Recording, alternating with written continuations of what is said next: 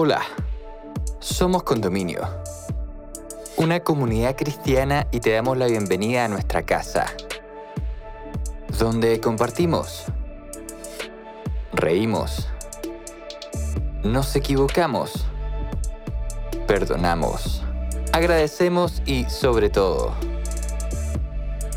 vivimos juntos el amor de Dios. Llegamos a ti con nuestra nueva serie ¿Qué pasaría si? presentándote el capítulo ¿Qué pasaría si no hubiera amor? Donde Tomás Quinzacara, amigo de nuestra casa, nos invita a reflexionar sobre el valor del amor.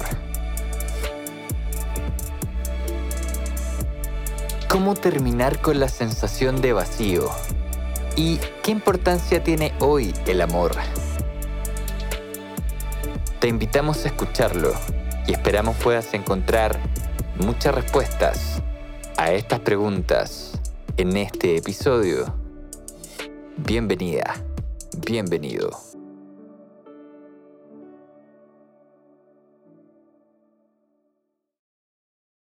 Hola a todas y a todos los amigos y amigas de Condominio. Sean muy bienvenidos a esta nueva serie que estamos comenzando hoy con ustedes. Una serie mm, particular, diferente, queremos invitarlos a dudar. Queremos invitarlos a que puedan empezar a cuestionar cosas que pueden parecer básicas en la vida diaria, pero que realmente si no estuvieran ahí, nos harían falta. El capítulo de hoy parte con una consigna súper interesante. ¿Qué pasaría si no hubiera amor? El amor, por definición, es un sentimiento complejo. Se considera como uno de los sentimientos esenciales de la vida humana, pero es complejo. Eh, ayer leía eh, sobre mm, la fisiología del amor.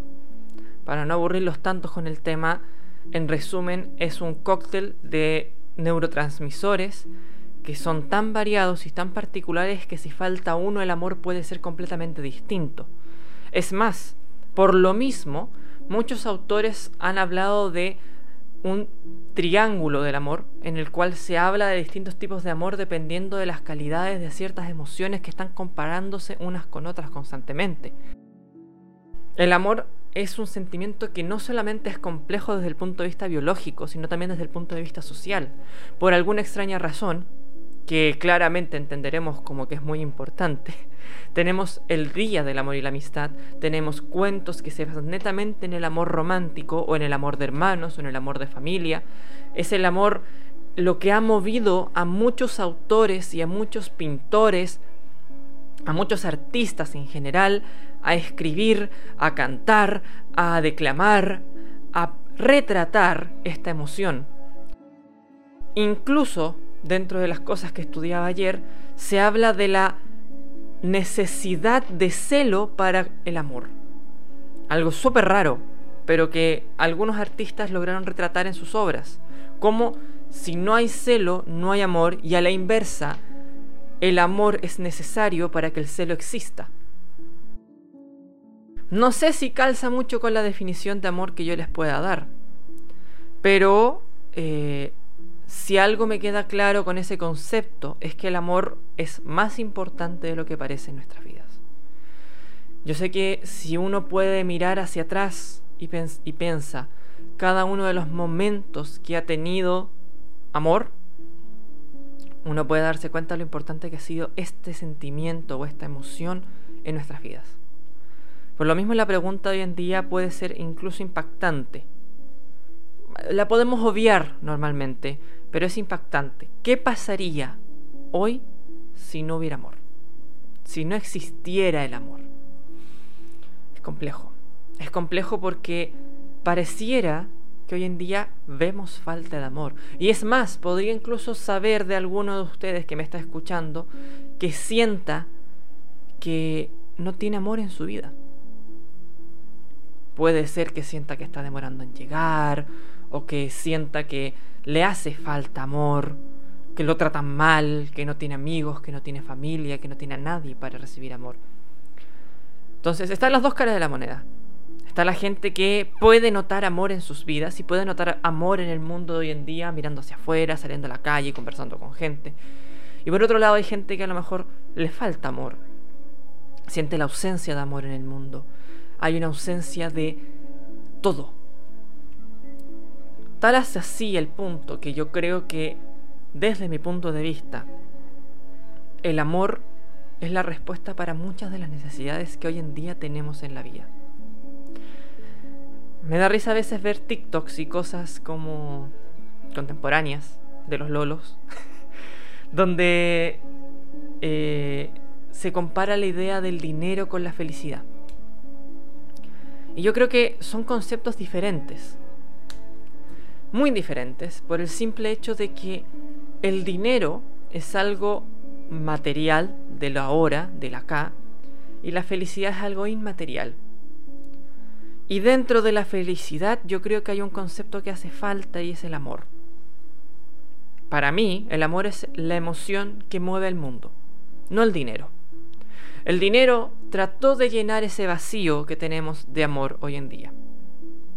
Al punto de que por eso filósofos antiguos mencionaban que el ser humano nace bueno, porque nace amando, y la sociedad lo pervierte porque le ponen encima otros tipos de amor, le ponen encima otros elementos como el dinero, como la fama, como el éxito, que no necesariamente son amor. Eso es para mí. No sé cuál será la respuesta tuya respecto a qué es el amor y si el amor realmente es importante en tu vida.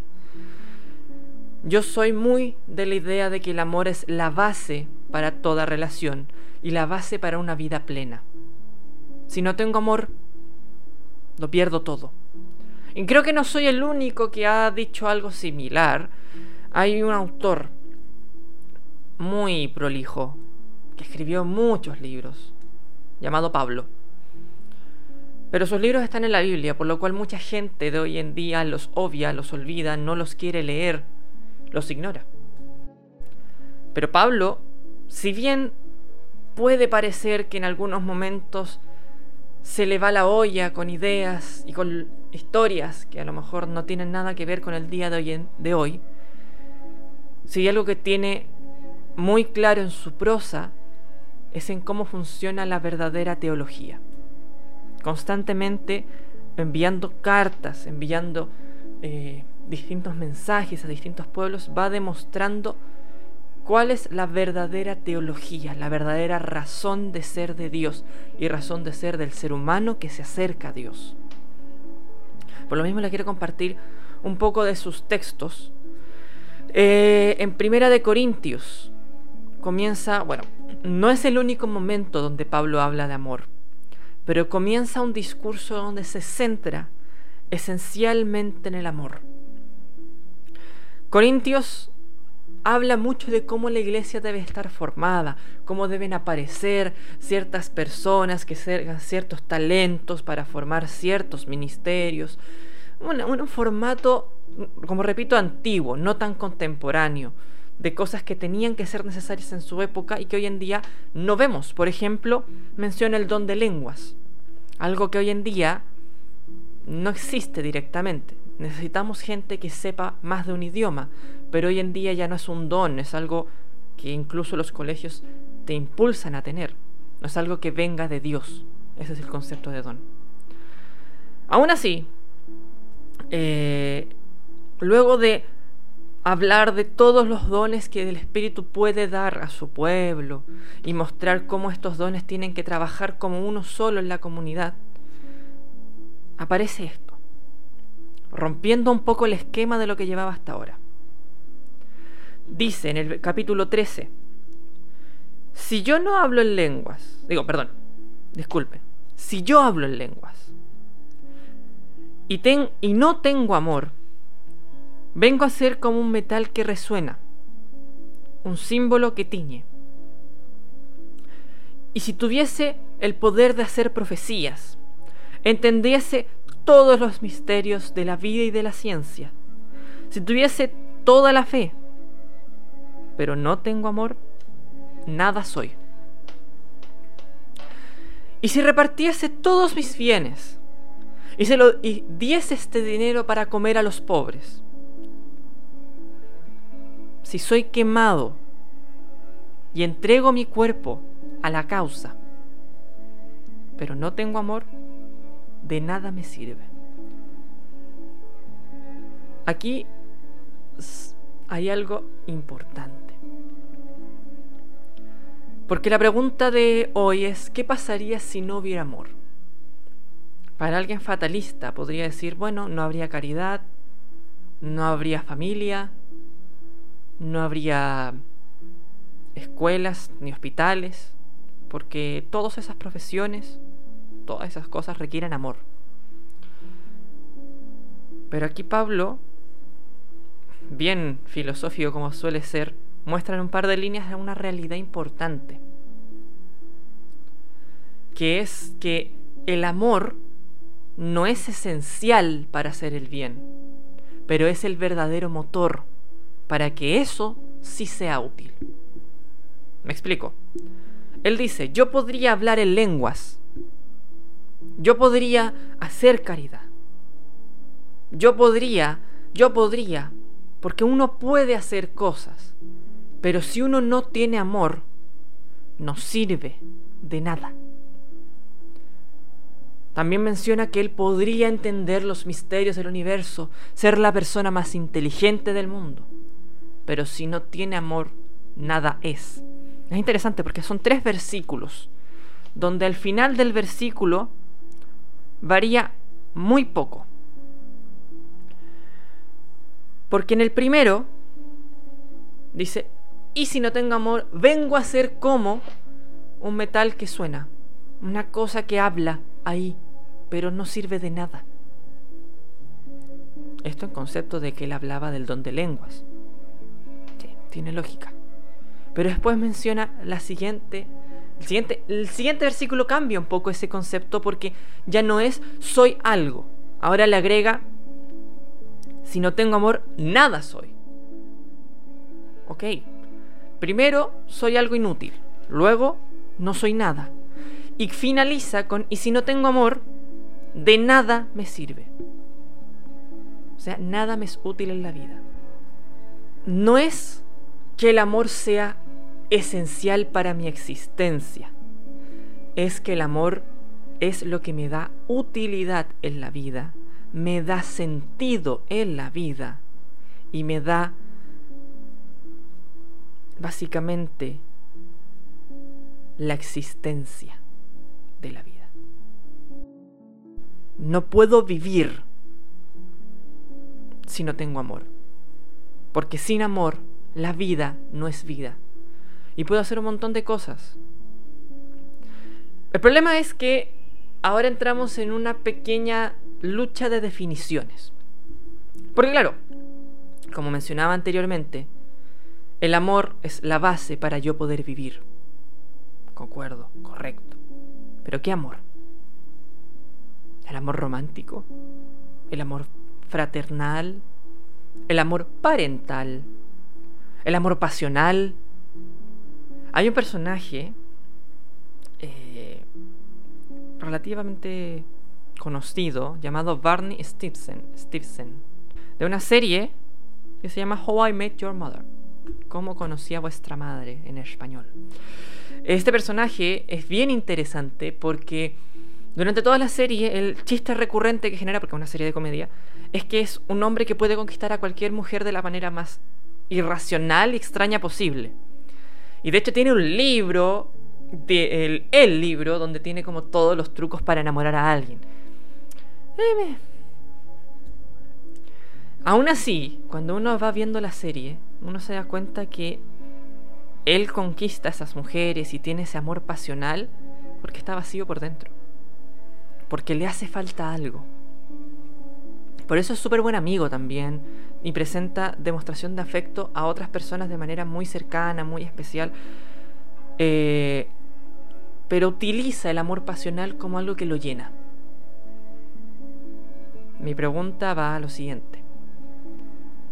¿Utilizas algo tú para que te llene? ¿Te sientes vacío por mucho de que tengas amor romántico, amor familiar, ¿alguna vez estado en tu cama, acostado, sentado, no sé cómo duermes, mirando el techo y sintiendo que te falta algo? Ahí hay algo importante, porque es la sensación que Pablo trataba de mostrar en esos primeros tres versículos. Es esa ausencia de amor la que explicaría esa sensación de vacío que sentimos de vez en cuando. Y justo después de eso, en los versículos 4, 5 y 6, no, y 7 también, explica un poco el concepto de amor que él tiene. Y dice, el amor es sufrido, es benigno, el amor no tiene envidia, el amor no es jactancioso y no se envanece. El amor no hace nada indebido, no busca lo suyo, no se irrita, no guarda rencor. No se goza de la injusticia, sino que se goza de la verdad. Todo lo sufre, todo lo cree, todo lo espera, todo lo soporta. El amor nunca deja de ser, dice el versículo 8. Pero las profecías se acaban, las lenguas cesan, la ciencia termina. Los primeros tres versículos de este conjunto, del 4 al 8, da características del amor de una forma completa. Primero que todo, ¿qué hace el amor con el resto? Es bueno, no tiene envidia, no siente maldad. Luego, ¿qué hace conmigo? No es egoísta. Se goza de la verdad, dice el siguiente versículo. Y el 7 es uno de los versículos yo creo que más probablemente polémicos que podemos hablar hoy. Porque dice, todo lo sufre, todo lo cree, todo lo espera, todo lo soporta. Eso es una conducta que para la vida de hoy es tóxica. Y yo lo entiendo, es un concepto real. El soportar todo porque tú amas a alguien es un error. El problema es que el amor que está describiendo aquí Pablo no es el amor que tú puedes optar a conseguir o el que debe ser tu meta.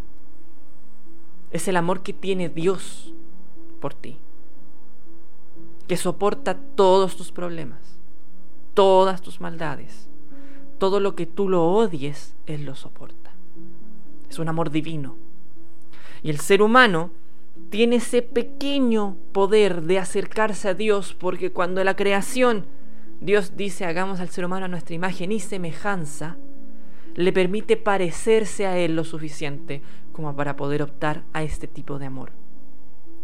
Pero este amor es un amor divino, que está 20 o 30 más 20 o 30 escaleras más arriba de lo que uno puede ver en la vida diaria. La única forma de llegar a ese amor es a través de la comunión con Dios. Por ende, me gustaría responder la respuesta, la pregunta del inicio, perdonen, de una forma bien dirigida. ¿Qué pasaría si no hubiera amor? Mi respuesta es clara. No hay amor. ¿Y cómo lo obtendremos?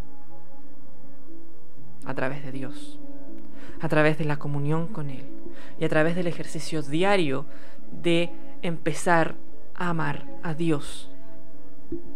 Porque Él nos amó primero.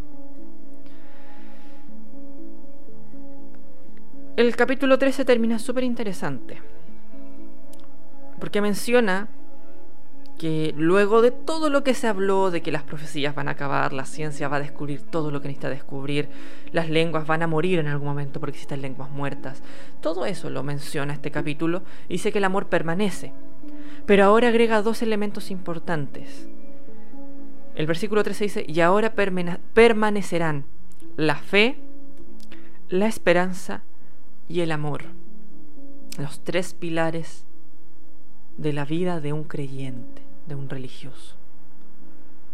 Pero de estos tres, el más importante es el amor. No sé si el que me está escuchando en este momento el que está ahí mirando el video escuchando este podcast, es creyente. Pero aún así, si no eres creyente, si no tienes fe ni tienes esperanza, pero tienes amor, tienes lo más importante para llamarte hijo de Dios. Hemos llegado al final de este episodio. Esperamos que estos minutos hayan sido relevantes para tu vida. Si quieres acercarte a nuestra comunidad, puedes ingresar a somoscondominio.cl o encontrarnos en Instagram como Somos Condominio. Para nosotros sería un tremendo honor poder conectar contigo. Sigue sintonizando para más episodios y gracias por estar con nosotros.